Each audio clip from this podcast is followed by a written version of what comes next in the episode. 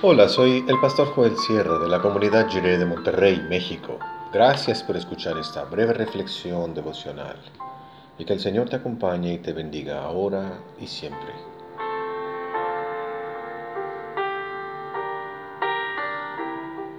Si quieres, leemos en Marcos 1 del 40 al 45 en la versión La Palabra se acercó entonces a Jesús un leproso y poniéndose de rodillas le suplicó, Si quieres, puedes limpiarme de mi enfermedad. Jesús, conmovido, extendió la mano, lo tocó y le dijo, Quiero, queda limpio. Al instante le desapareció la lepra y quedó limpio. Acto seguido Jesús lo despidió con tono severo y le encargó, Mira, no le cuentes esto a nadie, sino ve, muéstrate al sacerdote y presenta la ofrenda prescrita al efecto por Moisés. Así todos tendrán evidencia de tu curación. Pero él, en cuanto se fue, comenzó a proclamar sin reservas lo ocurrido, y como la noticia se extendió con rapidez, Jesús ya no podía entrar libremente en ninguna población, sino que debía permanecer fuera en lugares apartados. Sin embargo, la gente acudía a él de todas partes.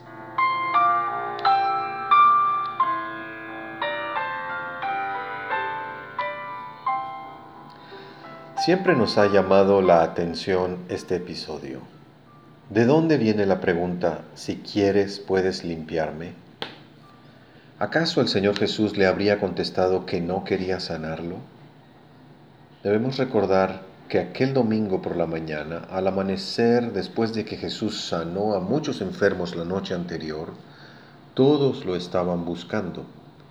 Evidentemente lo estaban buscando para que siguiera sanando y liberando milagrosamente a mucha gente que seguía tocando la puerta de la casa de Simón en Cafarnaúm.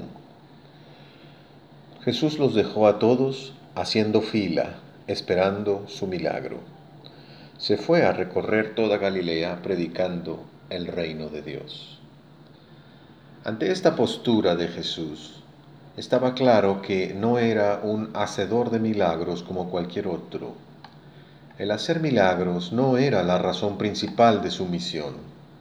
Por supuesto que como parte de la proclamación del reino, hay sanidades y victorias sobre el enemigo, pero la intención de Jesús no era convertirse solo en un milagrero o mago espectacular que atrajera multitudes solo por sus actos sobrenaturales. Sus milagros están insertados en la proclamación del reino que Él viene a traer. Así podemos entender la pregunta del hombre enfermo de lepra. Al caminar con Cristo aprendemos que ocurren milagros todos los días y también aprendemos a vivir con nuestra enfermedad. Si es que Dios responde a nuestra súplica diciendo, bástate mi gracia, porque mi poder se perfecciona en la debilidad. Por eso el leproso se convierte en nuestro maestro de oración en situaciones como las que estamos pasando hoy en día en todo el mundo. Cotidianamente nos llegan noticias de la enfermedad de algún conocido, de alguna persona cercana, familiar, amistad, vecino, compañero de trabajo que se ha contagiado de COVID-19. Es una enfermedad extraña que no produce el mismo impacto en todos los que infecta. ¿Y cuántas oraciones pidiendo sanidad hemos tenido que hacer en esta pandemia? Ten piedad, Señor. Lo maravilloso del relato es la respuesta de Jesús. Él se conmovió. Le conmovió la pregunta y la necesidad de aquel hombre enfermo de lepra. El Señor Jesús lo tocó, tocó a un leproso, y el toque de su mano sanadora quedó, y, y el toque de su mano sanadora dejó totalmente limpio a esa persona.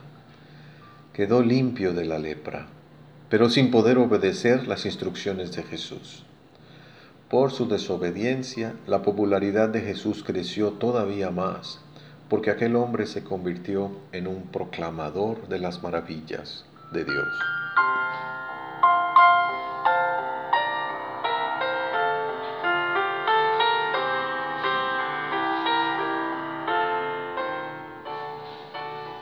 Oremos. Señor Jesús, si quieres, puedes tocarnos y sanarnos. Amén.